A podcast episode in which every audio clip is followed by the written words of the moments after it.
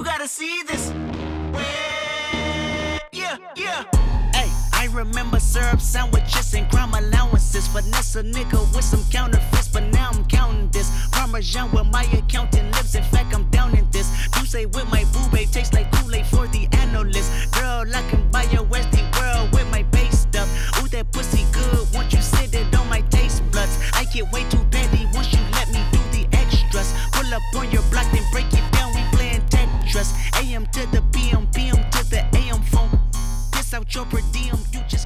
Bem, meus amigos, minhas amigas, estamos começando mais um podcast Sala Nerd.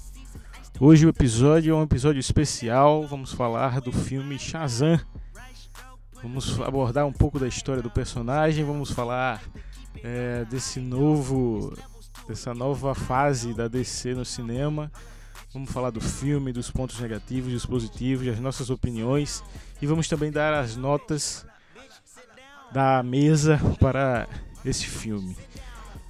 A expectativa é grande, todo mundo estava curioso para saber mais sobre esse filme, depois de tanto que a DC vem fazendo aí para muitos, né? Um caminho bem ruim. Por isso todo mundo estava na expectativa para saber mais sobre Shazam. Não esqueça de seguir a gente lá no arroba InstaSalaNerd, é o Instagram oficial, onde você acompanha todas as notícias sobre séries, cinema, mundo nerd e todas as notícias assim, praticamente em tempo real. Temos notícias atualizadas todos os horários, todos os dias. Hoje, para trocar essa ideia com a gente, nosso amigo Demetrios Lisboa está presente. E como de praxe, vamos às notícias da semana com ele mesmo, Demetrios.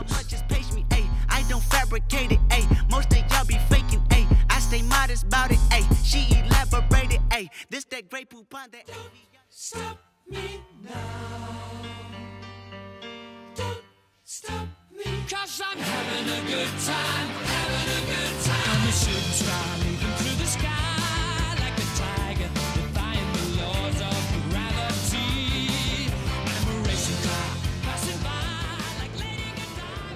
Olá, meus queridos, estamos de volta trazendo o nosso giro de notícias sobre cinema, séries de TV e as novidades que marcaram a semana das celebridades na mídia e nas redes sociais. E sempre reforçando que quem quiser seguir o nosso Instagram é só entrar aí no arroba InstaSalaNerd e se atualizar acompanhando nossas últimas postagens nacionais e internacionais. E começamos o nosso giro de notícias falando sobre a declaração do presidente da Walt Disney Studios, que garantiu continuar produzindo as franquias de Alien, Planeta dos Macacos, Avatar, Kingsman, Maze Runner, além de outras, todas adquiridas com a aquisição da Fox. De acordo com os irmãos Russo, existe um obstáculo para a introdução de Deadpool no universo compartilhado da Marvel. O motivo seria a quebra da quarta parede que tanto caracteriza o personagem. Os atores Chris Tucker e Jackie Chan divulgaram uma foto no Instagram onde aparecem fazendo com as mãos o número 4 para indicar que estão trabalhando na produção do quarto filme da franquia A Hora do Rush. Até o momento não há uma data para a estreia. Segundo um repórter do canal de esportes ESPN, o astro da NBA LeBron James está com dificuldade para convencer seus colegas da Liga Americana de Basquete a participarem do filme Space Jam 2. Os motivos seriam o de não concordarem em ser meros coadjuvantes no longa, além da data das gravações que coincidiriam com o período de descanso dos atletas quando os astros estariam com seus familiares. De acordo com o Deadline, o ator Al T. Fagbenley, da série The Handmaid's Tale, O Conto da Aya, entrou para o elenco do filme solo da Viúva Negra, onde terá um papel de destaque no filme.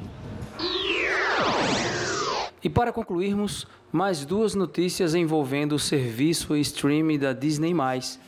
A primeira, de acordo com a revista Variety, o personagem Gavião Arqueiro, vivido nos cinemas pelo ator Jeremy Renner, ganhará uma série solo na plataforma e terá na série a companhia da personagem Kate Bishop, a Gaviã Arqueira, onde seus papéis serão mais explorados. E a outra notícia foi revelado o título oficial da série de TV dos personagens Visão e Feiticeira Escarlate, interpretados pelos atores Elizabeth Olsen e Paul Bettany, que de acordo com Kevin Feige, o título se chamará WandaVision. E aqui encerramos o nosso quadro de notícias. Continue conosco e até a próxima.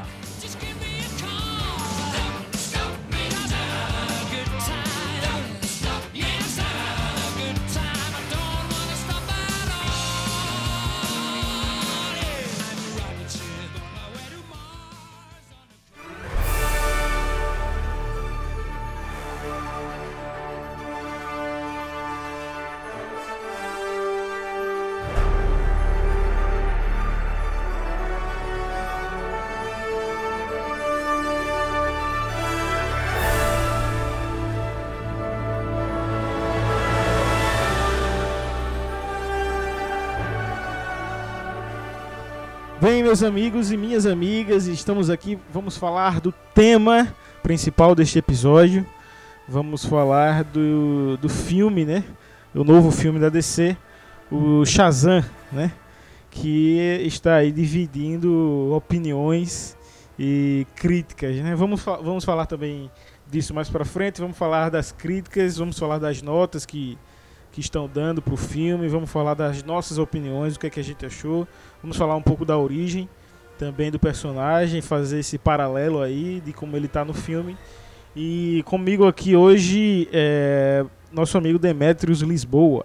E aí galera, tudo bom? Tamo junto e é sempre muito bom é, a gente tá junto falando sobre esses temas variados e quando, principalmente quando envolve quadrinhos, é, heróis. Foi a minha infância marcou, marcada por isso. Acho que geralmente todo menino, né?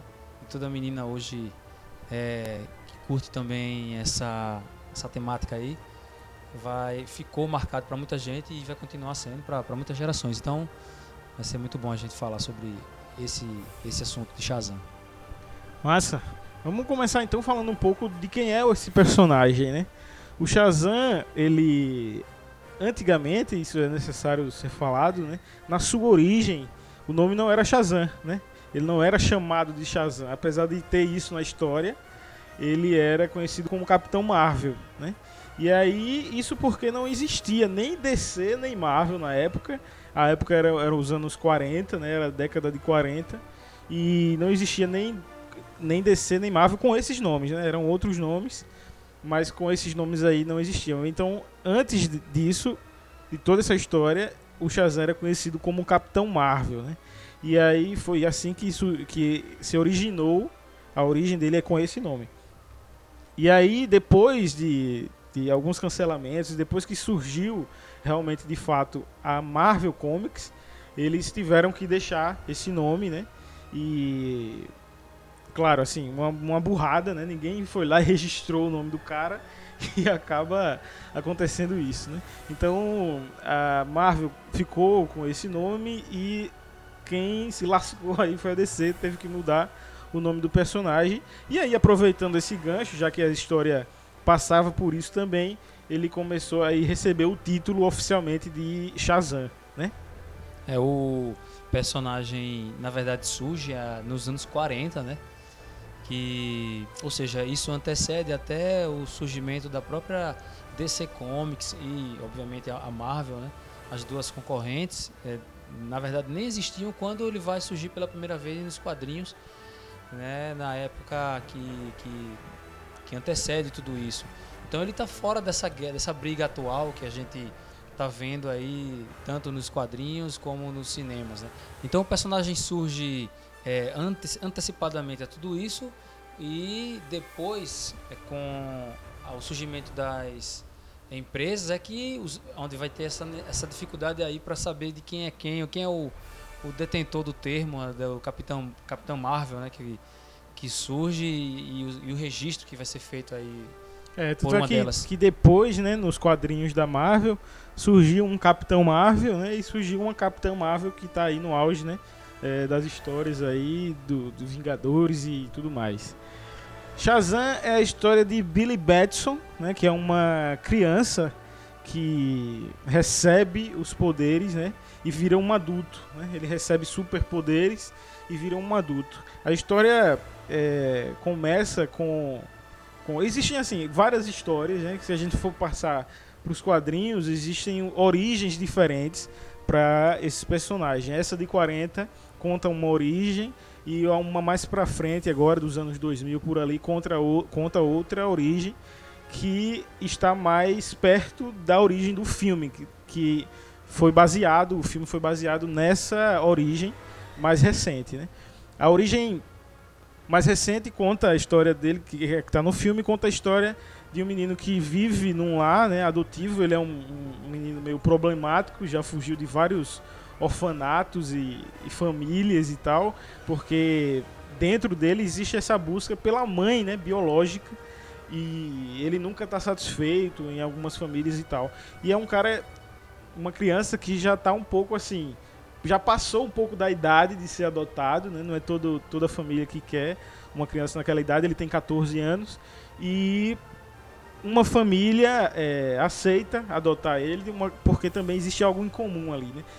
Essa família, o pai e a mãe, eles também foram é, crianças adotivas, né?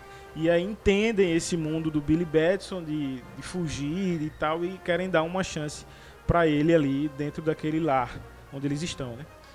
É, e a gente vê que essa, essa vontade de querer ajudar aquela criança, né, o Billy Batson, é, naqueles pais que também passaram por, pela mesma situação antes, você vê isso nítido porque quando ele chega naquele local, ele encontra outros meninos, outros garotos que também tiveram a mesma oportunidade que foi dada pela, por aquele casal. Né? Então, o filme vai mostrar essa família é, que no início tem toda uma dificuldade de adaptação, a chegada dele, ele já vem com, essa, com esse histórico de não se, é, se é, encaixar nas famílias por onde ele passou e e também naqueles lugares onde são responsáveis por essa, esse acolhimento né, desses meninos sem, sem pais e sem mãe, órfãos, né? Então ele chega ali e mantém aquela mesma pegada de querendo, querendo fugir, querendo escapar e, e até aqueles pais não, não aceitam, não entendem muito bem porque ele tá, não está valorizando aquela oportunidade que está sendo dada, né? E os colegas dele, que seriam os irmãos adotivos ali, também, também tentam convencê-lo a, a se sentir bem naquele, naquele ambiente. É, porque meio que todos chegaram meio que nessa situação, né? Ou a maioria deles. Tem crianças de todas as idades ali, desde a mais novinha até mais velhos e tal, e todos eles com características bem peculiares que são totalmente respeitadas. Isso é muito bom de ver também, né? Como uma família, realmente, eles respeitam cada um com seus trejeitos e suas individualidades ali.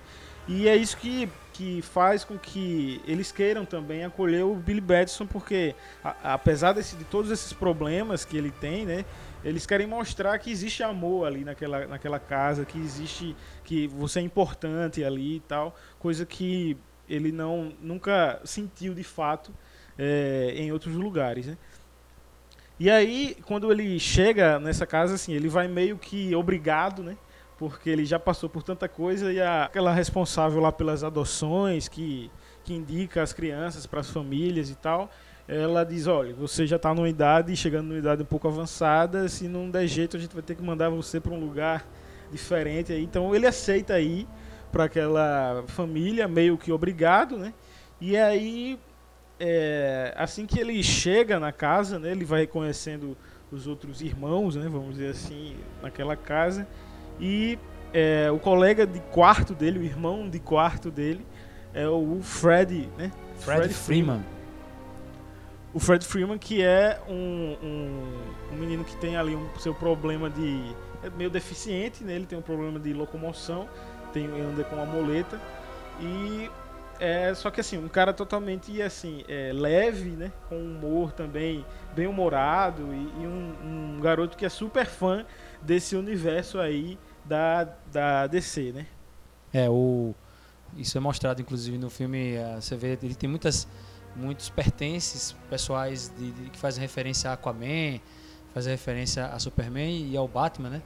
e, e mostra que eles, esses personagens eles vivem no mesmo universo, né? eles vivem na mesma realidade, são estão presentes ali. O filme mostra isso e, e, e um, abrindo um espaço aqui para falar sobre a interpretação do, do ator, né, que faz o papel do Fred Freeman, o Que é o Jack Dylan Grazer. Então o, o ator é, Jack Dylan Grace, ele, ele particularmente para mim, ele rouba a cena, ele, ele é um uma- uma- tem uma performance assim, maravilhosa no filme, trabalha muito bem e a gente sabe que ele, é, inclusive sabe-se disso que nas gravações ele improvisou muito, é, ele e, a- e até a, essa relação dele com o Zachary, o Zachary Levi, é, é, eles se entrosaram muito bem. é, o diretor do filme fez questão que eles tivessem essa parceria bem legal entre os dois. E, particularmente para mim, abrindo espaço aqui, eu gostaria de dizer que eu amei a interpretação do, do ator. Não, ele é realmente um, um ator dessa geração aí, dessa nova geração, diferenciado. Ele tá na- no filme do no It, né? No It. E ele já ali, ele já mostra que ele tem uma, uma, uma diferença ali na atuação e no personagem, né? E aí, ali de início já é mostrada essa relação que os dois vão ter, né, durante o filme todo, né? O, o Fred Freeman é o grande responsável por ajudar o Billy Batson, né, depois que ele adquire os poderes né, de Shazam. Mas bem, aí depois que ele que ele chega naquela casa, né, com aquela família, ele está um pouco é, é, reticente ali em fazer amizade, em, em ser realmente um, um integrante daquela família. Mas aí eles vão para a escola juntos e, e lá é que acontece um episódio, né, onde o, o Fred ele é é, so- sofre bullying né, dos, dos outros caras do colégio, ali da, da escola ali, e é, os caras vão lá pra bater nele, né? E aí de início ele também não quer nem se misturar, né? Ele quer seguir a vida dele, porque aquele ali não é nem família dele, assim, ele ainda tá nessa, nessa pegada, mas aí os caras tocam no assunto que mexe com ele, né? Porque esse é um assunto muito pessoal pra ele, que ele tá ali sempre buscando a mãe dele, ele tem um caderno de todas as Betsons, né? do- dos Estados Unidos ali, onde ele vai na casa de cada um, tentar saber se é a mãe e tal. Então ele tá nessa busca e os caras vão mexer exatamente nesse assunto. Então ele, ele volta, né? E vai lá dar um pau nos caras, né? Pegar uma muleta do cara e dar um pau nos caras lá que estavam dando no, no Fred, né? É, e, e o, e o, uma das coisas legais desse filme que eu acho é justamente, além de ter esse, essa temática que já vem da sua origem, né, dos quadrinhos, onde mostra um perfil de, de história e de herói que você não vê particularmente em, em nenhuma outra história, tanto da própria DC como da Marvel ou, ou uma outra ou uma outra franquia de, de super-heróis ou de quadrinhos, que é essa essa relação do personagem ah, com, com o fato dele vir de, de ter uma origem humilde e também ter as dificuldades dele como um, a gente sabe que existe né, tanto aqui co- como tanto nos Estados Unidos como no Brasil e de um modo geral essa dificuldade que existe eh, de muitas crianças de, de não terem pais e, e tal e precisarem ser adotadas né? Então o filme mostra também isso eu acho que é legal isso aí.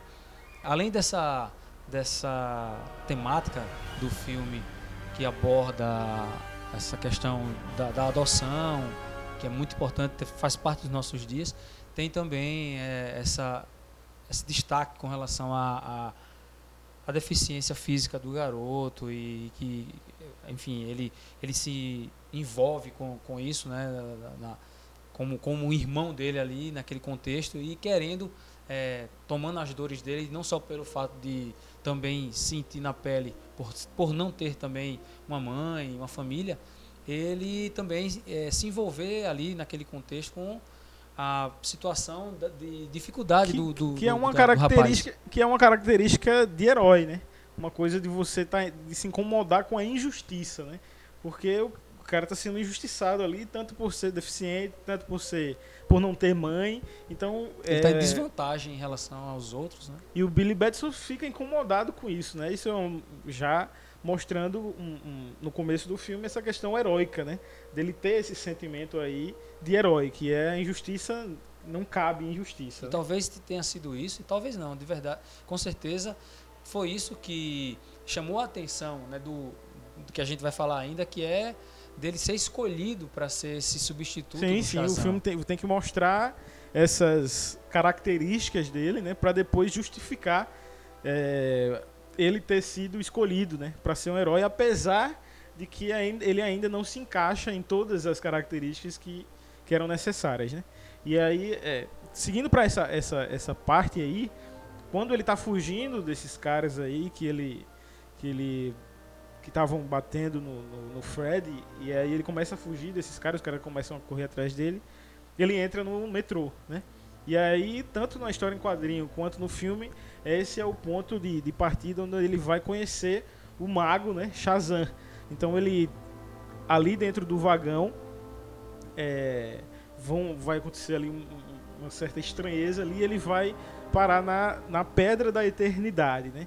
Que é um lugar, um centro de, de várias dimensões, de vários tempos diferentes, que é um lugar ali é, interdimensional, né? Vamos dizer Onde assim. está aquele mago lá, o Onde está o Mago Shazam, né? Antes disso, uma coisa que eu esqueci de, de falar é que o filme não começa com a história do Billy Batson, o filme começa com a história do Dr. Silvana, né? Que é quando ele é criança e ele também chega na- lá nessa Pedra da Eternidade e conhece o Mago, só que aí ele não, não é escolhido, né? Porque ele não tem as características e a grande questão dele ter se tra- transformado no vilão é que ele era criança e escutou que ele não era bom o suficiente para ser alguma coisa. Imagina uma criança realmente escutar uma coisa como essa e vai realmente acarretar alguma coisa pro resto da vida dela, né? Marca, pra- marcará para sempre. Inclusive, ele, ele- desperdiçou a oportunidade da vida dele, né? Porque ele, que ele teve a oportunidade, ele teve. Isso é mostrado realmente no, no começo do filme. E ele, ele vai escolher ouvir. E a gente. é, quem, quem não assistiu ainda, aí tem os spoilers que a gente está falando aqui, mas aí a gente sabe como é que é feito o podcast, né? É, os spoilers são falados aqui. Então, é, no começo ele prefere ouvir as vozes do- dos sete pecados, né, que seriam aqueles seres, se- aqueles sete seres ali que estão dentro do próprio da É, quando ele chega na Pedra da, pedra- Eternidade, pedra, né? da eternidade. é. quando uma criança chega lá, lá estão assim presos, né, pelo mago, é, os sete pecados, né, é, inimigos da humanidade, vamos dizer assim.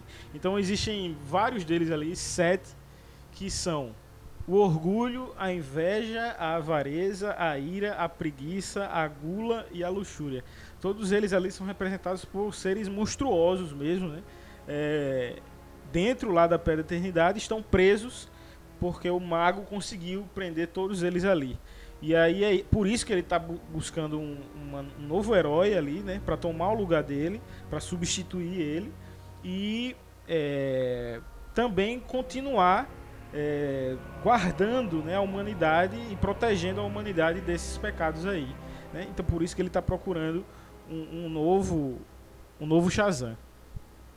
E aí ali quando o, o Billy Batson passa por essa cena do metrô e vai parar lá na Pedra da Eternidade, as coisas já estão um pouco diferentes, porque é, os princípios do mago, as, as características que ele estava buscando, ele teve que deixar algumas de lado, porque o Dr. Silvana chegou antes do, do Billy Batson, né? Estava fazendo uma, uma pesquisa aí para achar o mago, né? Depois que, que o Dr. Silvana, quando criança, foi rejeitado pelo mago e virou essa criança aí problemática, é, até a fase adulta, ele a, a, a, a, ambição da vida dele era achar aquele lugar, a Pedra da Eternidade e o mago, né? Então ele tentou de vários é, meios, inclusive entrevistando todas as crianças que passaram por aquele episódio, né?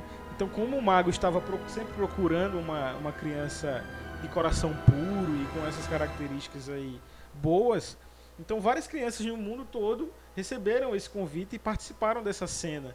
E aí ele começa a entrevistar todas elas, entrevistar todas elas e até achar, né? Então, pelas pela, pelas pelas pelas letras ali da, da, da linguagem ali da Pedra da Eternidade, ele consegue chegar até lá e consegue chegar no mago e aí ele liberta todos os pecados, né?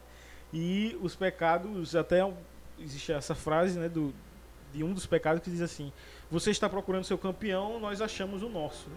Então eles se libertam e tomam posse ali do corpo do Dr. Silvana, é quando ele ganha também um poder, poderes especiais, né, de um do campeão, como eles como eles chamam ali, né?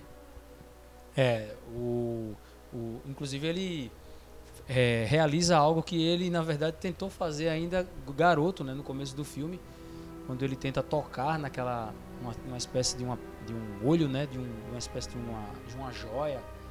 E, O fruto proibido, né? é, uma espé- é, e aí ele ele toca naquela naquela joia, naquele naquela que seria a fonte do poder dele, né? E que fica alojada no olho, né, do, do Dr. Silvana. E que ele tentou fazer isso ainda pequeno, né? mas aí ele o, o mago ao ele tentar fazer pequeno, ouvindo a voz da dos sete pecados, ele ele, ele ouve do, do mago um não, né, um, um- uma maneira de tentar pará-lo. E ali sim, mas ele ele não, ele não nunca esquece aquilo, fica nessa busca eterna, como você falou, é, através daqueles, daqueles, daquelas outras crianças que também tiveram a oportunidade e também fracassaram, né? Porque é o que dá, dá, dá-se a crer pelo fato de que no- até surgiu o, o, o Shazam, né? Que seria o Billy Batson. é, outros que foram chamados pelo mago também fracassaram, né? Sim, ele não conseguiu achar, né? Tanto é que quando o Dr. Silvana chega lá, adulto, já ele ainda não achou o, o, o- o próximo Shazam, né? E isso, assim, eu acho que é bem esse o paralelo também. Porque quando ele chega lá na Pedra da Eternidade, quando qual- qualquer criança chega lá na Pedra da Eternidade, é, vai estar ali essa relação do bem e do mal, né? Que é um, um guardião, que ele é o cara do bem, ele está guardando a humanidade de todos aqueles pecados, mas existe ali é, um gatilho, né, para o mal também. Então é como é, fazendo paralelo, é como o paraíso, onde lá no paraíso, dentro do paraíso, existe uma árvore que tem um fruto que é proibido. Então, é, isso é o que, que chama a atenção do, é, do Dr. Silvana, criança, né? Quando chega lá, né? Ele fica bem é, curioso, né? Para saber daquela parte e por isso que ele continua sempre é, com essa busca, né? E é ali que vai conseguir, co- que ele vai conseguir os poderes dele. E ali, ainda falando assim, já aproveitando é, é, a sinopse para fazer alguns pontos aí de, de opinião, é, essa parte da Pedra da Eternidade eu achei bem zoada, para falar a verdade assim, porque eu não gostei do cenário, não gostei da, da caracterização do mago, que tá, o cabelo dele, a roupa, né? Desde o começo eu me estranhou bastante a, a- a uniforme do herói do, do Shazam, que é uma coisa realmente muito infantil, né? É aquela coisa que tem uma luz no peito, ele é todo vermelhão, o cabelo é pretão, parece realmente já um boneco, né? É, o cabelo bem preto e a- tudo bem definido, assim, a capa bem brancona e aquela luz no peito com o raio. Então, assim, o filme é, foi feito para esse público, né? Foi, foi tentando, foi a DC tentando achar o caminho da Marvel com os filmes dela, né? Ou seja, é, a DC sempre teve esse lado mais sombrio, né? Mais dark, e isso é o que que para mim, na minha opinião, era o grande diferencial das duas. Se tivesse continuado assim nessa pegada, eu também acho que seria muito bom para DC. Não, eles acharam que não, né? Os executivos acharam que tinha aqui na onda da Marvel e começaram a mexer nos filmes, tanto é que a gente vê só os filmes que estão caindo ladeira abaixo, né? Porque depois de pronto eles vão lá, mexem no filme para ele ficar com a carinha mais agradável e infantil e acaba zoando tudo. Então, esse filme é para é o carimbo, né, da DC dizer assim, não, nós queremos esse público também e vamos fazer um filme para essa galera. Então, vai ser é, comédia infantil, vai ter piadas infantis, não vai ter sangue, não vai ter muita violência, não vai ter é, e assim, o herói é uma criança, né? Então eles pegaram, aproveitaram essa característica aí do herói para fazer um filme totalmente infantil. né? É, de fato, essa, esse começo da DC em querer, e da Warner, né? Em querer é, mudar essa temática, é, eu acho, acredito que já começou nos- no Esquadrão Suicida. né? Porque a gente sabe que quando foi produzido o filme, ele tinha um, ele tinha uma até uma aparência mesmo nos cartazes, onde mostrava né, uma, uma coloração diferente. E isso foi às vésperas do da, de Guardiões da Galáxia. Então, Guardiões da Galáxia saiu, arrebentou, aquele colorido muito é, chamativo Funcionou, né? funcionou porque tem toda uma, uma, uma amarração com, com o todo né, da, da Marvel. E aí é, a gente sabe que Batman vs Superman foi alvo de muitas críticas. E aí saiu o Esquadrão Suicida, né, tentando ver se é, conseguia impressionar. E na verdade eles começaram a fazer uma nova. Antes mesmo da, da estreia, eles começaram a fazer uma nova, novas, novos cartazes, novos, novas maneiras de apresentar o filme. Alguns cortes eles fizeram, tiraram ah, muitas, muitas Vários, né? vários que até incomodou até o, o Jared Leto que faz o Coringa ele se sentiu é, incomodado Todo mundo, né? Assim, o Will Smith não quis voltar, o diretor ficou puto porque ah, mexeram no filme totalmente. Não era Sim, aquilo, sim. não era aquilo. isso é o Will Smith também então o primeiro filme que começou a gente ver essa mudança brusca aí foi já foi no Esquadrão Suicida que foi dentro do próprio filme eles começaram a mexer ali né? também teve Liga da Justiça que também teve Exato, que já acrescentaram ali umas piadinhas, já um um humor, o Flash já era meio que já fazia esse papel de alívio cômico pra trazer mais comédia pro Sim. filme. A gente também sabe que no Liga da Justiça tiveram novas, novas gravações de, de cenas, inclusive teve aquele polêmico fato que foi o bigode do Henry Cavill, né? Que, é- que precisou regravar, né? Foi, foi a última pá, né? no enterro da, da, da DC foi a última pá, foi esse É, bigode aí. Inclusive que- teve até um enterro lá no filme, né? Que foi a morte do Superman. Mas a volta, inclusive, no filme também, né? Mas o o, o filme do, do Shazam, é- eu vejo também assim. Eu, eu enxergo que, claro, tem todo um, um, um humor, né? Por trás do filme que eu acho legal, essa coisa que caracteriza o personagem. Ele é uma criança, né? E, e a gente sabe também que o filme do Aquaman que saiu, não saiu não faz muito tempo, foi muito legal, foi muito bom também. Mas, ao meu ver, é, eu acredito que o filme, ele. Não sei, esse é o meu ponto de vista, é questão muito de opinião. A gente não está dizendo nada aqui para que influencie a, na decisão até mesmo das pessoas assistirem o filme, para quem ainda não assistiu. Mas o filme eu acho que ele se perdeu um pouco nessa questão do, do engraçado. Ele, ele ficou é, exagerado, um, acho, que teve um pouco de exagero nesse sentido. E com relação a, ao, a roupa do, do Shazam, né? Também não, não, não achei legal. A gente já tinha percebido isso nos trailers, né? Muita gente também tinha criticado os trailers. Ele ficou muito é, fantasia, né? Muito, muito essa pegada aí que a gente vê em filmes que não tem, é lógico, um orçamento de, de filmes de cinema e a expectativa alta em cima desses filmes, né? Então, é, mas a gente vai ainda abordar um pouco mais sobre isso mais pra frente. Isso, eu tava falando desse momento por conta do cenário ali da Pedra da Eternidade, né?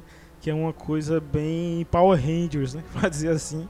Tem aquele cenário, parece aquelas coisinhas de borracha e de estofado que tinha nos Power Rangers. E aí, esse fato me incomodou um pouco. Mas ali, ali é quando é, o Billy Batson recebe os poderes do Shazam, né?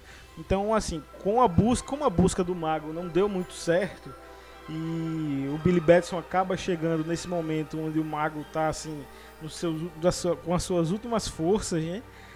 É, o Billy Batson é meio que escolhido ali, não vai ter que ser você mesmo e, e você vai ter que provar que realmente merece esses poderes, né? Então a parada é que o Billy Batson tem que tem que tocar no cajado, tem até uma piada bem pesada, eu achei pesada a piada, que ele fala, você pegue no meu cajado, né, e diga o meu nome. Até ele ri, né? Até o Aí ele diz oxi, grosseiro, né? Mas diz É. que pesado, né? Então, é, ele tem que pegar no cajado e dizer o nome do mago, né? Shazam. E aí é quando ele recebe os poderes. Então tem esse momento engraçado ali também, que já começa a passar um pouco dos limites ali, um filme para criança com uma piada dessa de pedofilia. Mas tem a piada. Então aí ele recebe os poderes e vira esse cara que a gente tá falando aqui, é, que é o Zachary Levi, né, no como Shazam, né? Muita gente dando várias opiniões sobre a atuação do, do Zachary Levi, mas o, o grande ponto que é uma discussão que a gente estava até tendo aqui nos bastidores é, é- é essa questão, né, do Billy Batson criança, tá- 14 anos, ter esse comportamento aí meio rebelde, meio, né, é- é, anarquista mesmo, meio de, de não querer saber muito das coisas. E a partir do momento que ele se transforma no Shazam, ele vira uma criança mais retardada ainda. Parece que tem uns 8 anos e fica ali tentando se, se amostrar com as suas com seus poderes e tal e, e- e- e fica ali, né, como se fosse uma criança bem mais nova do que 14 anos. Fica uma coisa bem é, é, diferente. Você consegue enxergar essa questão e chega a incomodar. Pra mim, chegou a incomodar porque não é uma coisa natural, não é uma transição natural.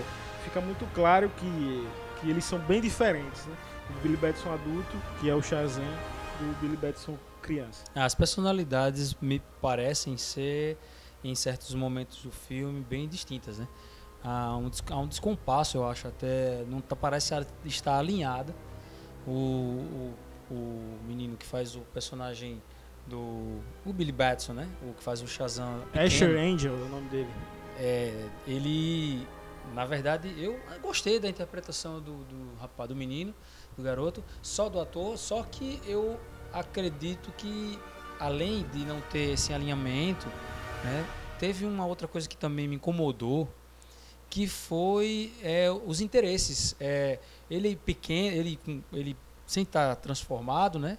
Ele como Billy Batson, ele tá naquela ânsia, naquela busca de encontrar a mãe, né? Ele tá focado nisso. Ele, como, como você falou, ele tem um, um caderno, né? Com as anotações dele. Então ele não, não cessa o, o, o objetivo dele de querer encontrar a mãe, até, até achar ele não sossega, né? Ele tá nesse, nesse ideal dele particular, que quando ele se transforma no Shazam, não, não, ele não apresenta essa vontade de até mesmo usar os poderes que ele possui Seria bem mais fácil, né? Seria bem mais fácil. Ele tem agora a sabedoria de Salomão. Ele tem né, a, a- a- a todas as capacidades a- de deuses, de, de deuses ali, avançados né, com, com seus poderes de velocidade, de intelecto, de, de força, Isso, de isso. Só abrindo um parênteses pra gente falar disso, né? O nome Shazam, ele é a sigla de vários outros nomes que, que são os poderes que o Shazam recebe, né? Então ele Seria um tem... acrônimo, um acrônimo, né? Isso, isso. Tipo um acrônimo, uma, uma sigla. E aí vem S, né? De, de Salomão, né? Que é a sabedoria de Salomão. O Hércules, o, H- é o Hércules, a força de Hércules. O A, Atlas, né? Que é a energia de Atlas, o vigor de Atlas. É, Z, de Zeus, né? O poder de Zeus. A, de Aquiles, que é a coragem de Aquiles. E M de Mercúrio, que é a velocidade de Mercúrio. Então, todas essas letras aí desses deuses aí no Olimpo vão transformar na palavra Shazam, que é o nome dele, né? Foi só o parênteses pra gente falar desses Muito bom, poderes isso, aí. Isso.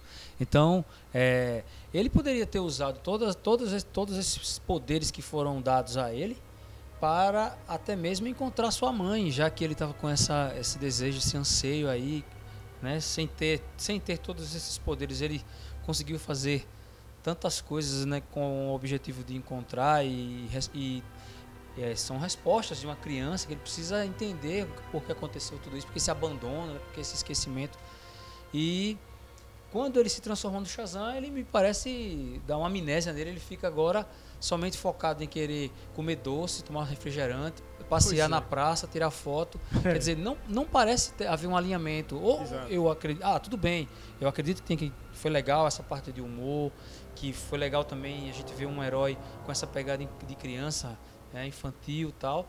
Mas esse alinhamento eu acho que é um erro sério, né? Porque ou você colocaria os dois, tanto ele pequeno como grande, né, um pouco menos bobo, né, e focado nesse objetivo de encontrar os seus pais, sua mãe e tal, ou então colocaria já ele pequeno, bem. é, Mais infantil mais do que infantil. ele era. né? exatamente. Porque parecem realmente ser duas crianças diferentes, né? Uma quando ele tá ali sem, sem os poderes e outra quando ele ganha os poderes. É claro que a gente sabe que uma criança recebendo, é, ficando um corpo malhado, adulto e com todos esses poderes, é uma criança ela vai ter aquelas atitudes ali de, pô, que massa, eu sou, tenho isso, tenho esse poder, tenho tal. Só que assim, o Billy Batson, é, criança, ele não tem muito dessa personalidade de ser um cara animado, ser um cara é, é, empolgado. Ele é um cara mais contido, ele tá sempre preocupado com outras questões, então ele essa disparidade aí realmente incomoda porque é uma questão de desde roteiro até direção, né? Você, o diretor poderia chegar assim, não, pô, tá muito diferente. Você é, tem uma pegada um pouco mais infantil para poder equilibrar, ou então, como você disse, o Shazam tem um, ser um pouco mais é, adulto, né? Vamos dizer assim, entre aspas. E aí foi esse foi para mim foi o principal ponto de, de, de incômodo no filme, né? Foi que que na verdade não, não me fez gostar tanto do filme. Foi além de, do resto que a gente ainda vai falar, mas esse para mim é o ponto principal e crucial de tudo isso aí, né?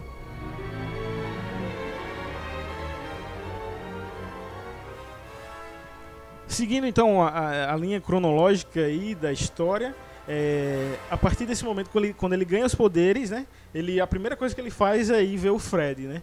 Porque o Fred está sempre envolvido com essa questão de super-heróis. Ele conhece, ele é realmente um nerd nessa área, né? De saber dos poderes. Ele usa a camiseta do Batman, do, tem a mochila do Super-Homem. Então, ele tem a bala que atingiu o Super-Homem, que vale 600 dólares até mais. Então, ele é um cara realmente nerd fica, é, é, é, fascinado, né? Fanático por esses assuntos de, de super-heróis. Então, assim que o, o, o Billy Batson recebe esses poderes, vira o Shazam, ele vai lá à procura do Fred. é, e aí é, é rola- ele que pode ajudar, né? Era ele que poderia ajudá-lo a, a dominar né, esses poderes que. a entender recebeu. isso, né? Como Entender. ele não era um cara muito envolvido com esses assuntos, é, isso até mostra, velho, também, além de tudo, mostra que ele não era uma criança normal. Porque uma criança que não, não, tá nesse universo aí, velho, no universo dele, do Billy Batson criança, existe o Batman, existe o Super-Homem, existe a Mulher Maravilha, e ele é um cara que não tá ligado nessas coisas, pô. É, faz parte do universo dele, e ele é um cara que não sabe dessas coisas. É, Então, ou seja, já mostra que ele é um cara, uma criança realmente diferenciada. Isso, ele não, isso. não tem essas, essas besteiras, assim, vamos dizer assim, que o Fred é maluco ali. é né? fascinado, né? É uma criança mesmo, né? Na, na raiz né, da palavra. E, e, e mostra, mostra uma maturidade nessa, nessa Exato, criança, né? exato, é. que nas, na primeira na primeira história contada do, do herói, né, a mais antiga, porque essa mais recente que o filme se baseou, que são a dos 952, né, a partir dos anos 2000, é, ela é, mais, é exatamente essa que está sendo contada. E nisso a gente tem que reconhecer, o filme foi bem fiel à, à história é, dos quadrinhos dos 952 dos anos 2000 para cá. É, de fato, ele foi bem fiel. Mas na história mais antiga, que, que é aquela que os fãs do personagem mais os mais antigos é, que são mais é, fiéis àquela, àquela, àquela história de origem é obviamente que não não que não vão não vão gostar desse filme porque é, destoa muito né as, as duas histórias mas mostra esse Billy Batson um menino que lá no, na sua origem dos quadrinhos daquela da- do início dos anos 40 né é, ele foi abandonado, né? E vivia vendendo jornais na rua Ele do. perdeu os do- pais, né? Naquela perdeu os primeira pais, ele perdeu os pais. Ou seja, era pior ainda, né? Pior ainda. Ele era uma criança ainda mais madura, vamos dizer assim, do ponto de vista de que perdi meus pais, só tem eu aqui, tenho que me virar, né? Então um cara, uma criança que se vira nas ruas, vendendo jornal vendendo tal, jornal. não tá vai se ser um adulto besta que É. nem esse daí. Exatamente. Então mostra essa, essa pegada de, um, de uma origem do herói realmente mais séria, né? Onde ele eh, não, não tem essa, esse perfil muito bobo. Mas mesmo nessa história mais moderna, eu vejo também o Billy Batson um menino centrado. Eu Não Isso vejo ele não, bobo. não E o filme mostra isso também. Exato, exato. É por isso que ficou tão distante, né, um do outro. né?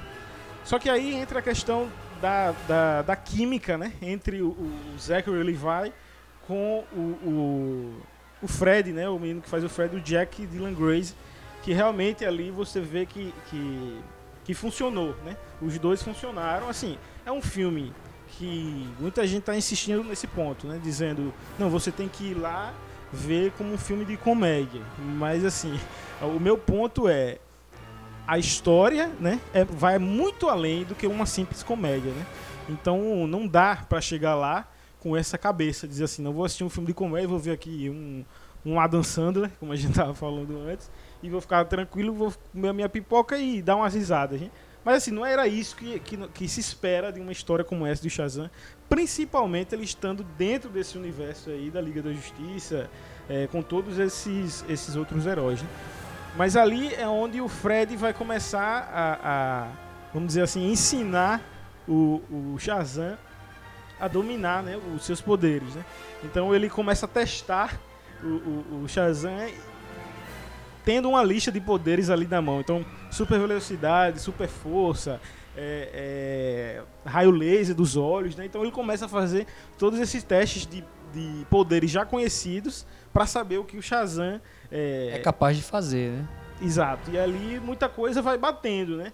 Ele tem a super força, ele tem a velocidade, como a gente já falou, de Mercúrio. Então ele é um cara rápido que vai também se descobrindo ali é, aos poucos. Né? E isso também é um ponto comum em filmes de origem, né? Quando o, o herói está se descobrindo ali, está tá descobrindo seus poderes. Né? É, isso daí a gente é, concorda totalmente. Né? Eu concordo totalmente com, com a forma como o filme até aborda, mostrando essa necessidade de, de, de controlar os- poderes e, e, sobretudo, descobrir, porque aí para controlar, você precisa saber o que é que você tem né, a seu favor. E, e o filme vai mostrando isso daí. Ele, ele, ele é onde tem os, a parte de humor que eu acho interessante, né? Os episódios é onde ele vai entrar é, em contato com é, alguns ladrões dentro de uma de um mercadinho. é, ele eles estão é, tá- aí o filme vai mostrando, né? Ele, ele é, levando um tiro, né? Uma bala, o que o que o menino, o o, o, o, o Freeman, né? O coleguinha dele tem aquela bala lá. Mas ele vai, vai ter várias, porque inclusive tem uma parte que ele é muito engraçado que ele diz assim, porque eles acham que o tiro, a bala é, não atingiu ele porque foi no, no peito. Mas será que no rosto?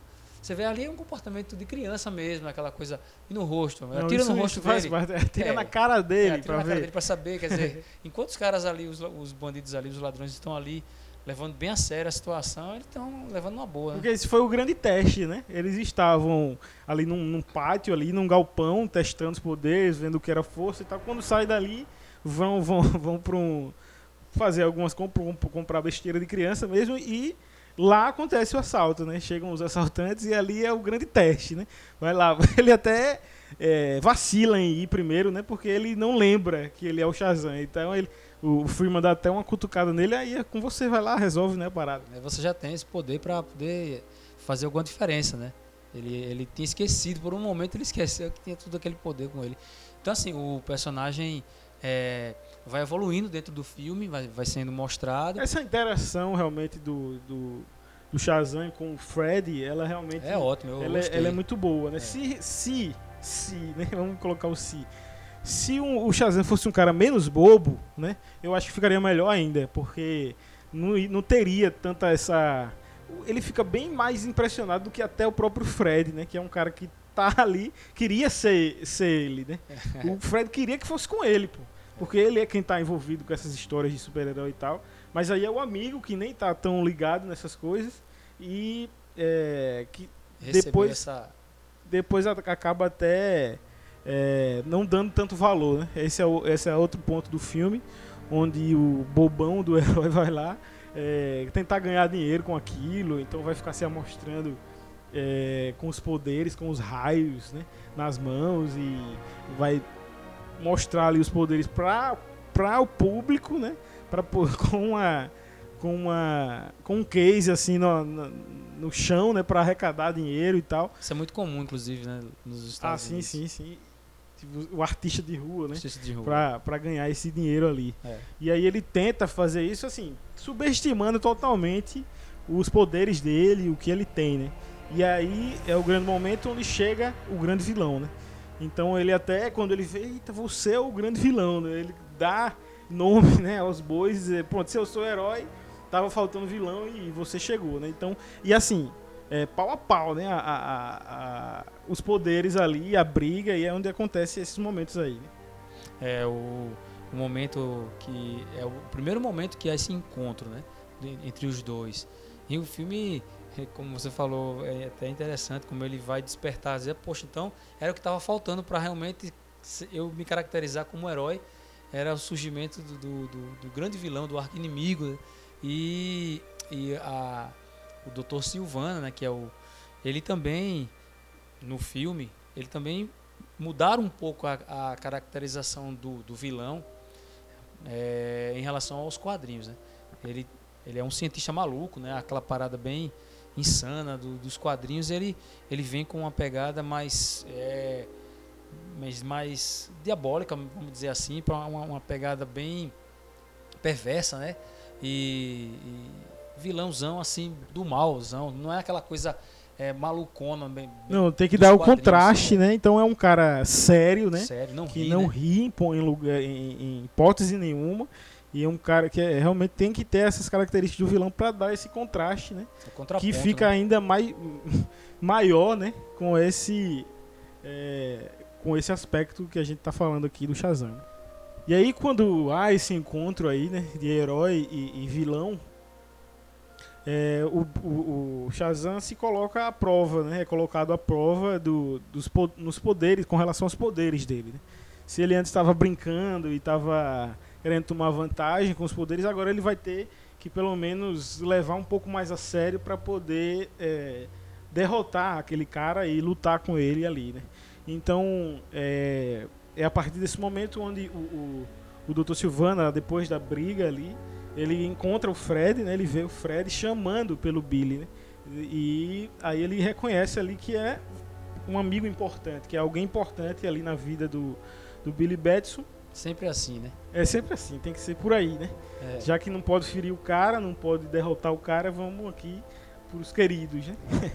e aí ele é, sequestra ali, rapta o, o Fred e o Fred é obrigado a contar tudo pra ele, né? Não, o- Shazam é uma criança e a gente Entrega mora, tudo, né? a gente Até mora o local, lado- o local. Exatamente. E aí a gente mora num lado adotivo que e aí ele acaba levando, né, o Dr. Silvana lá meio que pressionado e é quando ele ali sequestra e, e segura todos os os amigos do Billy, vamos dizer assim, a família do Billy ali. E lá no local, né, onde o Billy aparece, né, reaparece como Shazam para poder ali se mostrar realmente um herói e salvar, né, todos a, toda a sua família. E aí acontece um momento assim que também é, para mim é um, um outro um outro ponto é, que desfavorece, né, o filme. É uma questão que é um filme para criança, né, como a gente tá falando aqui. E nesse momento onde o Dr. Silvana chega ali para segurar os meninos, é, ele libera os monstros, né? Todos esses pecados que a gente falou ali anteriormente, que são monstros físicos, né? Também ele libera, né? Esses monstros e ele para cada um ficar ali segurando uma criança. E assim, o, o, ponto é que esses monstros aí, eles são realmente monstros feiosos de fato. Então, eu acho, na minha opinião, que uma criança de 8 anos, de 6 anos, ver um filme desse vai ficar com certeza impressionado, assim. Não, não, não corresponde, não bate, né? Essa questão de ter monstros tão é, horripilantes ali com ser um filme para criança, né? Você achou isso também, né? Eu também, inclusive na cena que até não foi citada aqui por nós, né, que é a cena onde é, eles, é, o Dr. Silvana entra numa reunião que está acontecendo num- numa- na empresa do pai dele, né, do pai do Dr. Silvana, então, de- onde tem toda toda a equipe lá de, de conselho né, da empresa. é, é, aqueles que fazem parte do conselho, é, tem cenas ali bem violentas. é, tem um ou dois que são lançados pela janela, né, de uma forma assim, bem é, forte para uma criança de 10, 8 anos ver uma cena daquela, mesmo ele com os Isso, cara, pais. Um outro come a cabeça do outro cara, né, velho? Ele come a cabeça do É, cara. é, são cenas realmente bem, bem fortes e, o, é, o que está sendo falado realmente é que o filme você pode levar sua família. De fato, tem, tem muitos momentos no filme que cabe mesmo você levar seus filhos, mas essa parte daí eu acho que não, con, não condiz com o restante do, do filme. Então, até nisso também, eu, eu diria que também, ao meu ver, seria também uma falha do, do filme, porque você, ou você coloca um, um padrão que realmente atenda essa faixa etária, todas as faixas etárias de idade, ou então você exclui essa fase de, de- de- de pré-adolescência e infan- e infância inf- e crianças, a infantil, e, pra, e você vai colocar Colo- um filme mais, mais com conteúdo maior de, Colocou uma faixa etária ali isso. diferente, né? Tanto Mais no- alta. No sentido de violência e tal, como também conteúdo de eh, enredo. E aí é onde acontece a, a grande batalha, né? De, de herói e vilão. E ali, assim, uma, um ponto também é, legal de falar é que não é um filme caro, né? Não foi disponibilizada tanta grana para fazer esse filme. É um filme de 80 milhões aproximadamente e com orçamento de 80 milhões. E assim, os efeitos, por ser um filme barato, vamos colocar entre aspas, né? 80 milhões não é barato pra mim, mas pra eles, né? Pra Warner é. E aí, é, por ser um filme que tá nessa faixa aí de orçamento, é, poderia se esperar menos né, dos efeitos especiais, mas eu gostei dessa parte do filme. São efeitos legais, tem aquela cena dele se jogando do prédio, vem um raio e ele voa, né? Então tem cenas realmente legais com efeitos especiais, a, a luta mesmo dos dois, apesar de não de não durar muito, né? É uma cena curta, né? Onde eles se batem ali e tal, se jogam num prédio, jogam outro canto, é bem rápido. Mas acho que talvez até por isso, por questão de orçamento, né? É, mas os efeitos são legais. Quando ele tá voando, quando ele tá aprendendo as coisas a voar, os efeitos especiais, é, para mim, são um ponto positivo do filme. É, eu também, também achei bem legal.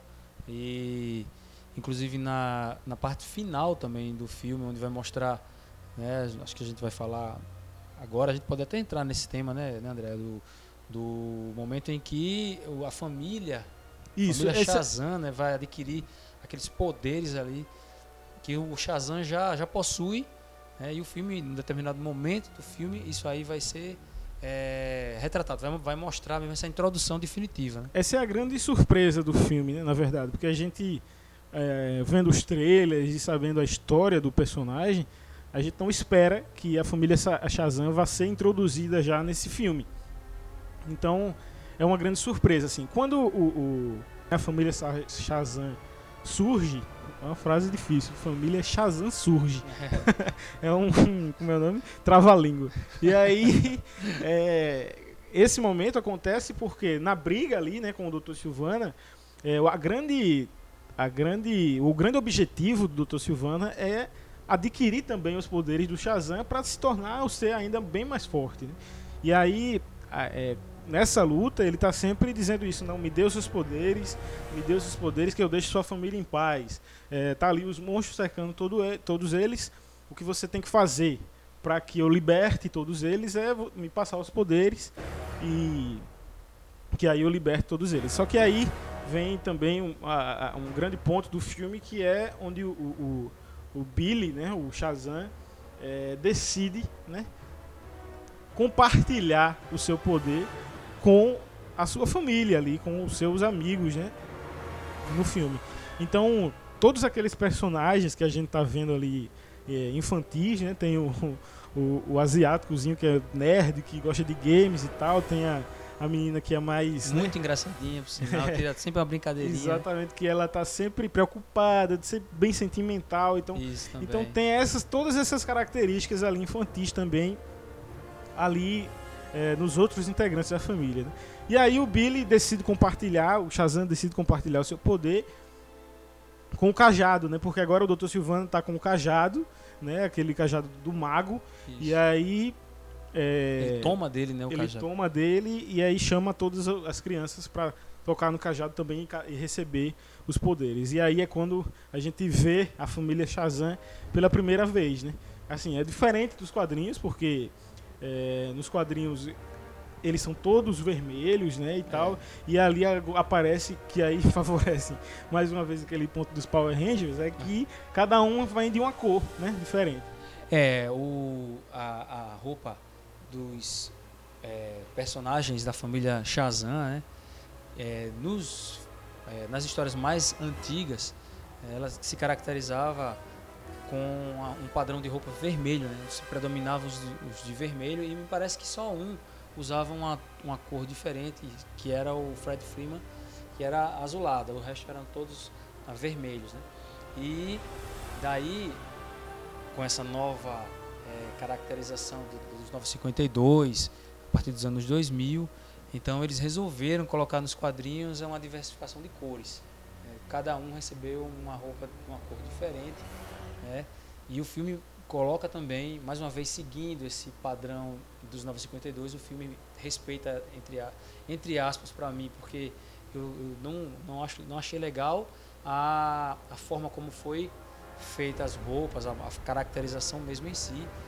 E, e aí ele mostra esse, esse novo modelo né, de, de- de- dos quadrinhos que, que é atual.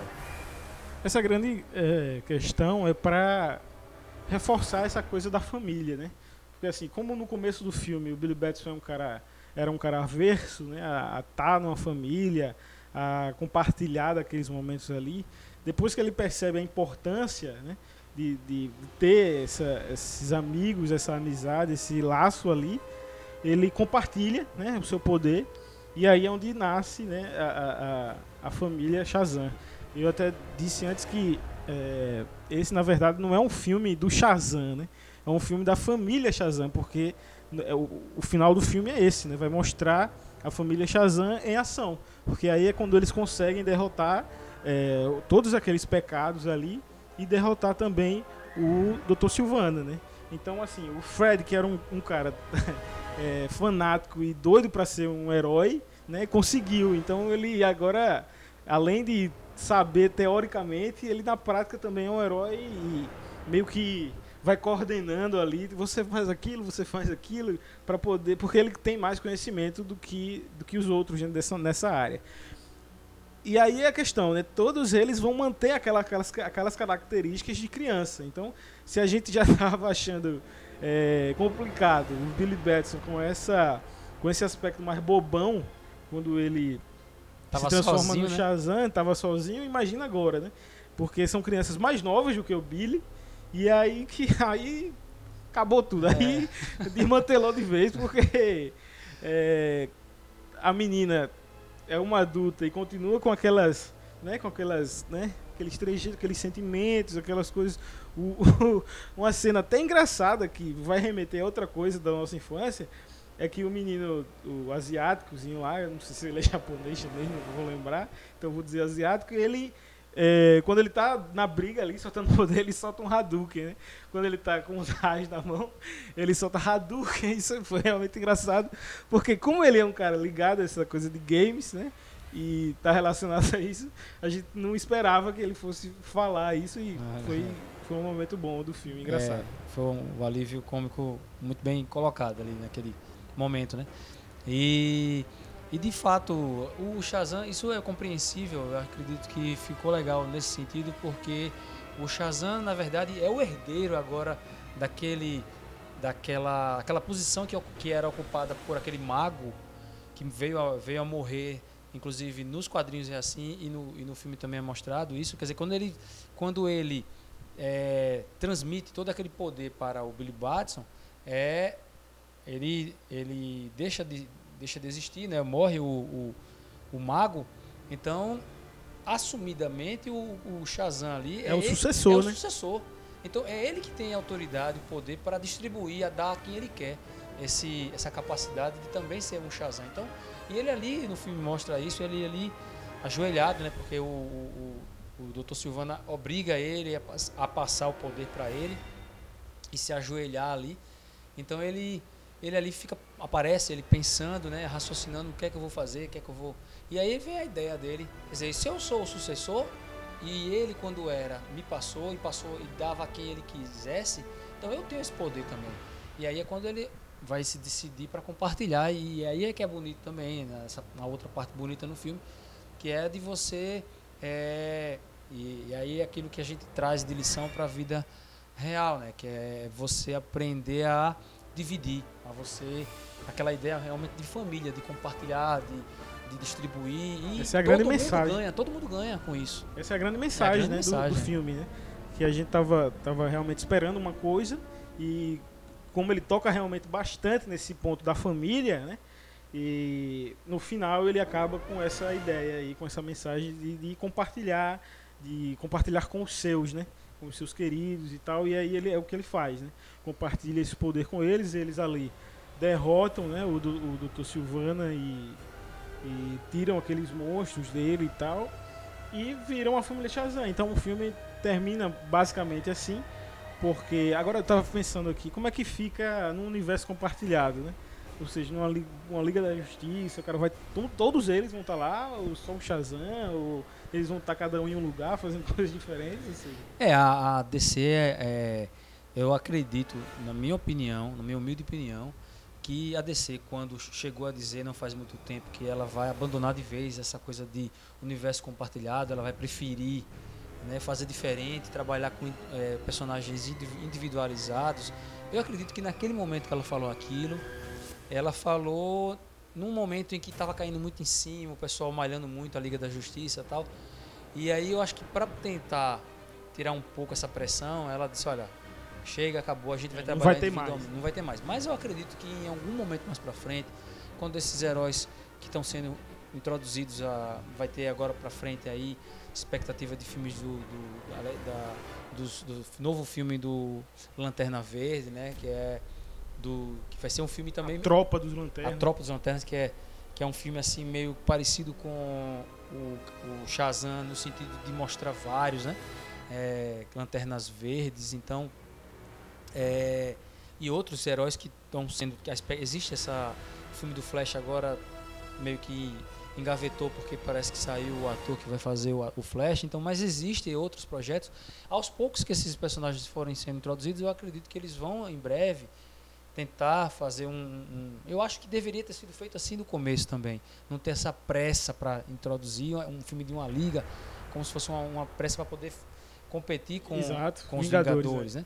Então, lógico, se for com calma e introduzir, eu acredito também que eh, esses heróis principais dos filmes individuais vão, vão para o filme da, de uma, um possível filme da novo filme da liga. Esses outros secundários aí que aparecem dos- nos filmes principais, eu acredito que eles não entrariam. Por, exe- por exemplo, tomando como exemplo aqui o filme da Marvel, é Thor. Você vê aqui naquele ambiente do Thor, você vê os amigos do Thor tal, mas esses personagens aí, eles geralmente quando vai para um filme de Vingadores, eles não aparecem, né? Por exemplo. Então, é, eu acredito que por, os- os- a família Shazam não entraria num filme da Liga. É isso, né? Então o filme basicamente termina aí.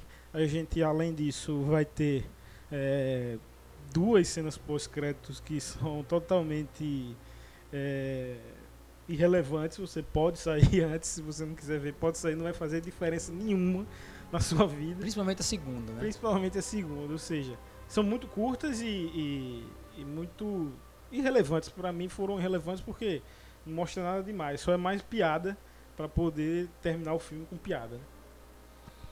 Antes de falar das cenas pós-créditos, a gente esqueceu de um, de um ponto também é, crucial aí do, do, do final do filme, né? É, que é a aparição, isso aí, total, spoiler 100%, né? que é a aparição do é, Superman, né? Ou seja, é, eu até li que, assim, no final do filme, no decorrer do filme, existe uma, uma cena onde o Fred tá tão empolgado com essa questão dos super-heróis, né?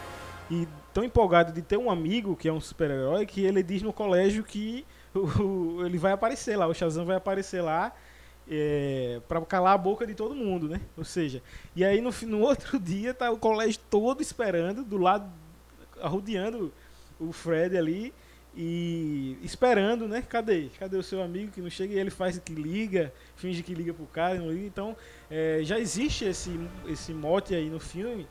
E aí, no final do filme, é essa cena, né? Ou seja, o Shazam aparece lá no recreio, né? no intervalo ali, é, como amigo do Fred. Só que ainda existe uma surpresa, né? Ele traz um amigo e esse amigo nada mais é do que o Superman. né? E aí eu li que é, a ideia é que era, era que realmente o, o, o Henry Cavill, o Henry Cavill aparecesse, né? Como o Shazam até trocasse uma ideia ali com o Fred e com o Shazam. Só que aí, é, por questão de agenda do, do, do próprio Henry Cavill, ele não, não pôde fazer essa participação. Então eles, com o ator mesmo lá vestido do Superman, eles mostram é, do pescoço para baixo, né? não mostra o rosto. E aí foca na reação do Fred, né? De ficar assim totalmente abismado, né? Porque ele é fã declarado do, do Superman. É isso, inclusive, dito pelo próprio diretor. A produção do filme, até, segundo eles, foi até melhor, né? Por conta justamente disso, porque a- o destaque ficou na reação do, do Fred Freeman e, e não na... Porque se tivesse sido o Henry Cavill, ia ter que ter um diálogo, ah, eles iam ter que se falar e tal. Então, isso aí tiraria, na visão deles, é o impacto que seria a emoção do Fred Freeman ao ver o Superman, né? Que, é, que dentro daquele universo ali é o sonho de todo garoto, vê-lo, né? Isso, e aí é, finalmente vem as cenas pós-créditos, né? A primeira cena pós-crédito é uma cena mais importante, assim, mais relevante para o universo é, do filme e universo DC ali, cinematográfico, e tem relação. A cena é aquela la- lagarta, né? No, também no, no, no filme, quando é, se vai lá para aquela pedra da eternidade, né? Quando as crianças vão lá para o mago fazer o teste com ela e ver se ela é capaz de receber o poder, além daquele, daquela, daquele, daquela energia que a gente viu lá, que eu até falei que era o fruto proibido e tal, daquele azul, aquela luz azul que o Dr. Silvana ficou prestando atenção, existia também uma lagarta que estava ali, Ela já aparece, né? que ela, assim, não faz efeito nenhum ali para a história, mas só que ela é essa cena tá nessa cena pós-crédito, né? É, a- o personagem que, que seria o Senhor Cérebro, ele aparece na primeira cena pós-crédito. né, e e no início o Dr. Silvana escreve, está escrevendo na parede, né? Tá fazendo uma espécie de uma caligrafia é, diferente, né? Quando escrevendo tá preso, né? egípcia, é, não sei, parece. É, Quando isso, tá quando preso, ele tá preso na. ele, ele começa a escrever na parede aqueles mesmos. É, aquela mesma linguagem da Que- Pedra da Eternidade que levou ele pra lá. né? Isso. E aí, em um determinado momento, ele desesperado, né? Vendo a toda. Porque ele agora está sem os poderes que antes ele possuía. Então ele está preso ali, preso em todos os sentidos. E aí ele ouve uma voz, né? E essa voz fica falando com ele como se fosse uma voz da consciência ali e tal. De repente ele vê que é alguém, que é alguma, alguma uma voz vindo da, da- acho que de uma janela, da, daquele local. Até que ele se aproxima e a gente vai ver que é o Senhor Cérebro, que é a, a, laga- a largatinha que aparece no, inclusive durante o filme.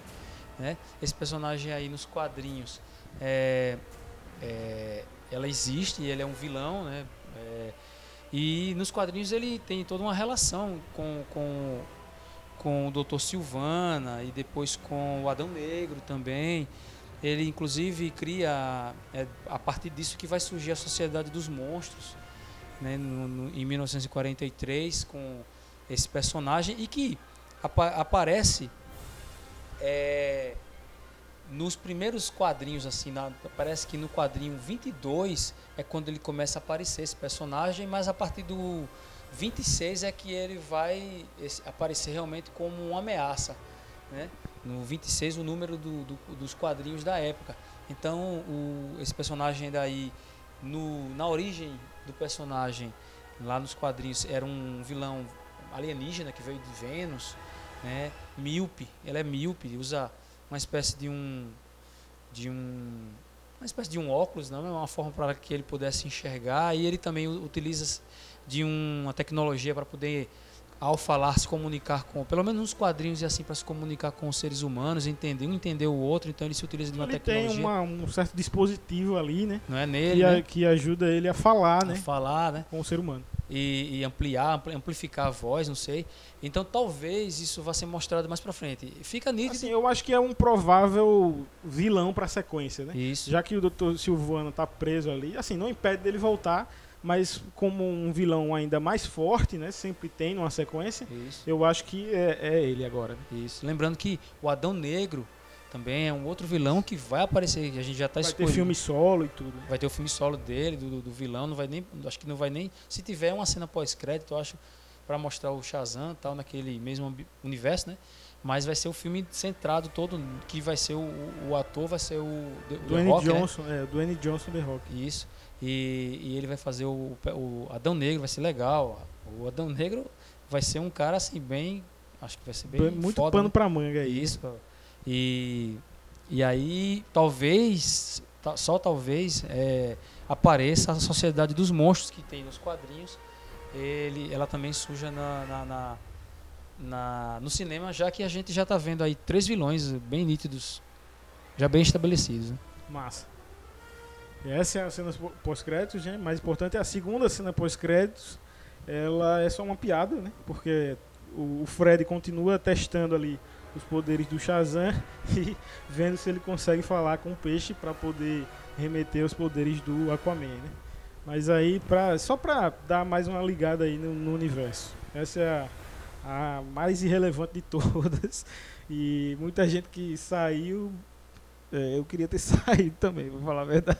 É, a gente chegou a ouvir, né? Na, Isso. quando terminou a segunda cena pós-crédito, ah, era Todo isso. mundo né? reclamando, é. É.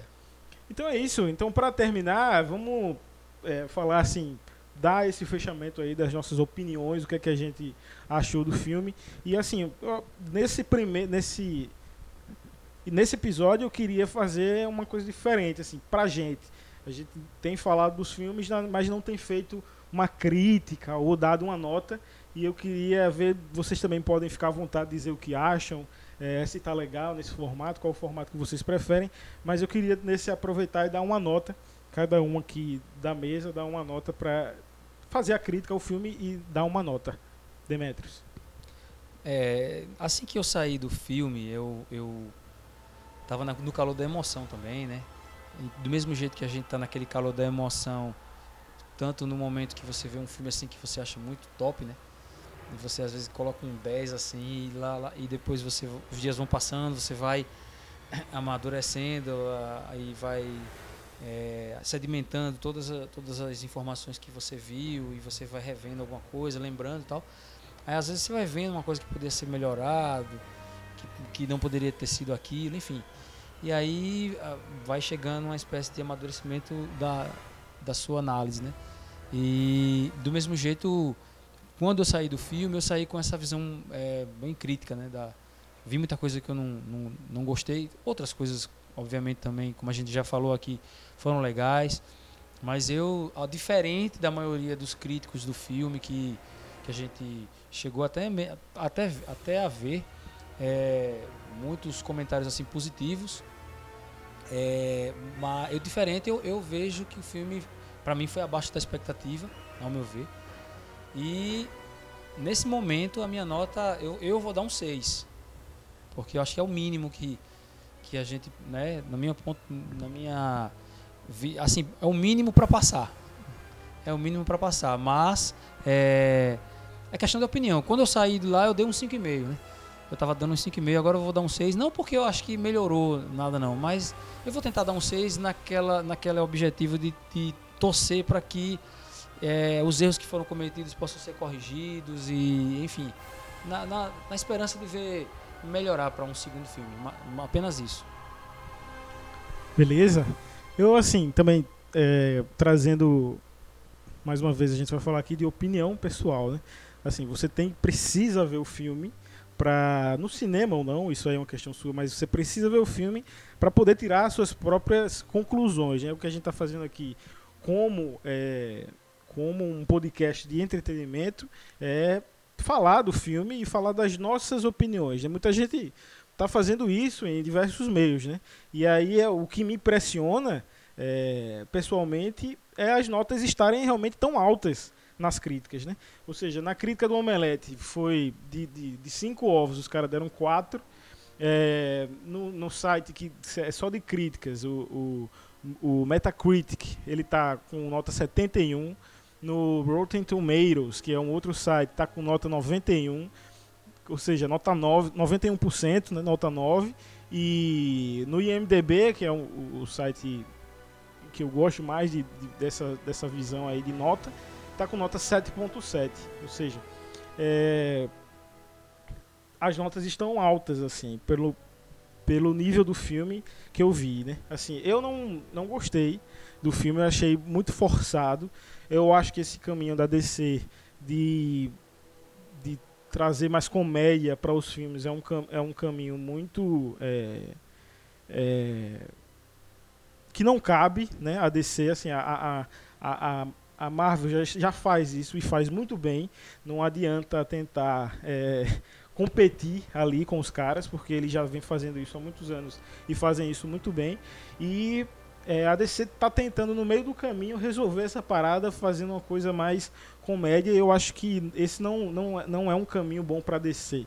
Eu acho que quando você tem uma, uma concorrência, elas precisam ter pontos é, diferentes. Não, é, não, é, não precisa tudo ser a mesma coisa para poder competir de igual para igual. Você pode ter pontos diferentes é, e é mesmo assim continuar se destacando. Né? Então, assim, esse, como esse é o filme que traz, que carimba essa, essa vertente aí engraçada, eu acho que ele é um filme muito forçado. Eu acho que, é, diferente das críticas, eu não achei que o Zachary Levi foi um bom Shazam. Eu achei que que faltou mais, assim, apesar dele ter interpretado um adulto, uma criança no corpo de um adulto, é, foi meio, foi meio, o peso foi foi fraco ali. Ele poderia ter sido uma criança mais é, menos boba, né? Eu achei que ficou um herói muito bobão, muito é, infantilizado demais. E isso me, me, incomodou bastante no filme. Apesar dos seus momentos engraçados, de piadas que funcionam realmente, da, da química do Fred e do Shazam que realmente funciona, eu a minha nota para o filme, eu acho que nem passa, esse filme nem passa, é 5. Porque é um filme que não me agradou. Principalmente assim, como eu estava falando antes. É, as críticas dizem que você tem que assistir o filme desprendido e livre de todos os preconceitos, porque é um filme de comédia. Mas assim, eu acho que um filme que conta a história de um herói como Shazam, ele tem que falar mais do que só ser engraçado. Ele tem que ter um pouco de seriedade, ele tem que ter um pouco de é, dessa coisa da, da, da, do herói mesmo, de ser um herói, não ser um cara tão bobão. Isso assim me incomodou. Então a minha nota para o filme é 5. É, e, é, aproveitando o gancho, é, André, de falar exatamente sobre essa questão da, da DC ficar nítido essa busca em querer copiar a Marvel, é, a gente é, percebe isso não só na questão da do humor, da, da comicidade, né? Que eu acho até que, diferente da Marvel, nesse filme, passou do tom, né? Passou do tom. A Marvel, ela tem a dose. E a gente sabe que, por exemplo, se você pegar aquele filme da Marvel do Thor Ragnarok, foi um pouco exagerado também. A, o humor, acredito que também teve essa pegada com o Taika Waititi, né? Que é o, era o diretor ali. Então o filme, ele extrapolou o limite da comédia, mas tinha um pouco mais de rede de conteúdo, né? E o Thor, ele tem aquele, aquele perfil de herói é, sério em muitos momentos e, e, faltou realmente essa seriedade, essa, essa coisa mais... Tem um momento de ser engraçado, mas tem um momento de ser sombrio também. Que é a necessidade do herói. Porque, por, por que, que precisa de um herói? Por que, precisa tanto poder? Se é tão se é tão assim engraçadinho a coisa. Não é não é tão, não é tão, a gente não está correndo tanto risco. Então, o filme precisou passar essa, essa mensagem, eu, ao meu ver também, e a gente vê essa, essa tentativa de querer copiar na Marvel, a Marvel pela DC, nessa questão aí de ser muito engraçado. As cores é, da DC está tentando buscar muito colorido. Também você vê uma busca nesse sentido para tentar copiar. E por que não? A gente poderia citar até nas cenas pós-crédito, quer dizer, até nisso a, os filmes da DC tá copiando a Marvel, fazendo cena pós-crédito que não era a pegada da, da, da DC Comics de, de fazer Pois é, velho. Nunca fizeram cena pós-créditos, aí agora por causa da Marvel estão fazendo também. E até duas. Ou seja, isso nos mesmos momentos, pô. Quando assim que acaba o filme, passa algumas, algumas créditos ali, uma. Depois, quando passa todos, é a mesma coisa. Ou seja, até nisso os caras estão copiando na cara dura mesmo. Isso daí serve até pra, pra o bem da Marvel, quer dizer, você faz a propaganda mais ainda dele. Exatamente. Então é isso, meus amigos. Essa é a nossa crítica aqui constante. A gente já falou em outro episódio, quando a gente falou de Marvel vs GC, que esse caminho da DC realmente tem incomodado bastante, porque apesar de, de, de terem personagens ótimos, os personagens é, que eu gosto mais, inclusive, do que os da Marvel, mas eles estão conseguindo é, derrubar todos eles e dar esse caminho aí muito voltado para a grana, né, para o lucro mesmo.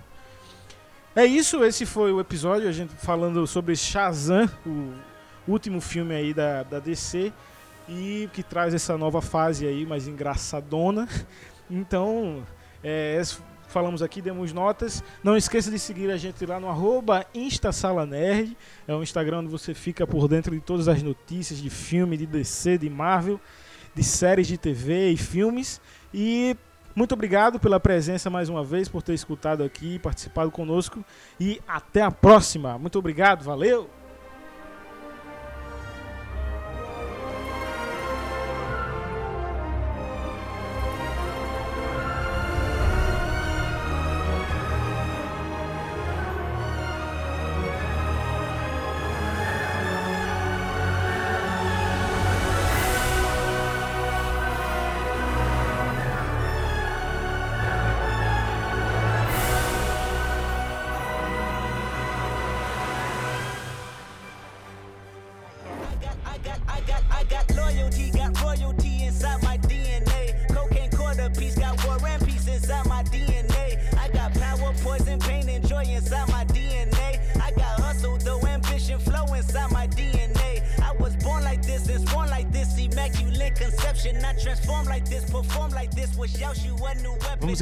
Dicas da semana. É o quadro onde cada integrante aqui do podcast faz alguma indicação de alguma coisa que esteja gostando de ver e que queira indicar também para que vocês vejam por aí. Demetrios Lisboa, sua dica. Bem, pessoal, a minha sugestão desta semana é o filme Sem Limites, com Bradley Cooper e Robert De Niro. Na trama, Ed, um desempregado e mal-sucedido escritor, vítima de um bloqueio criativo, vê sua sorte mudar ao encontrar um velho amigo que lhe oferece uma espécie de droga que melhora suas habilidades mentais, fazendo ele alcançar o topo do mundo financeiro, onde passará a viver sem limites. Então fica aí a dica, galera. E se puderem, vejam o filme, é muito bom. Vou então falar da minha dica. Minha dica é uma série que é, teve sua última temporada recentemente. Uma série que eu não vi muita, muita gente, nem muitos, muitos outros sites especializados falarem dessa série, apesar dela ter já ganho. é, apesar dela já ter ganho Emmys de, de melhor série e tal, melhor, e melhor elenco. A série é chamada The Americans.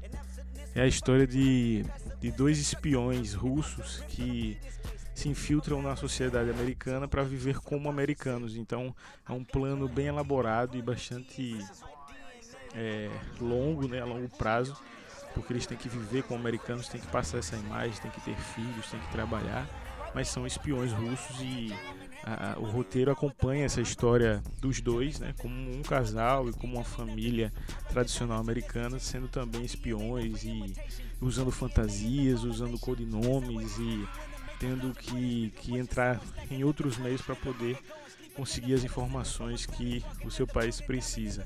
É uma série dramática, uma série de drama muito muito interessante, muito bem amarrada e uma série que me impressionou bastante. Eu ainda nem terminei a série porque há algum tempo ela estava no catálogo da Netflix, da Net- da Netflix, mas saiu e agora estou revendo algumas temporadas para poder terminar. Mas já indica uma série muito boa, vale muito a pena. Bem, essas foram as dicas da semana. Muito obrigado por ter curtido mais esse episódio aqui do Sala Nerd. Voltaremos em breve com um novo episódio, novas dicas e novas notícias. Muito obrigado, valeu!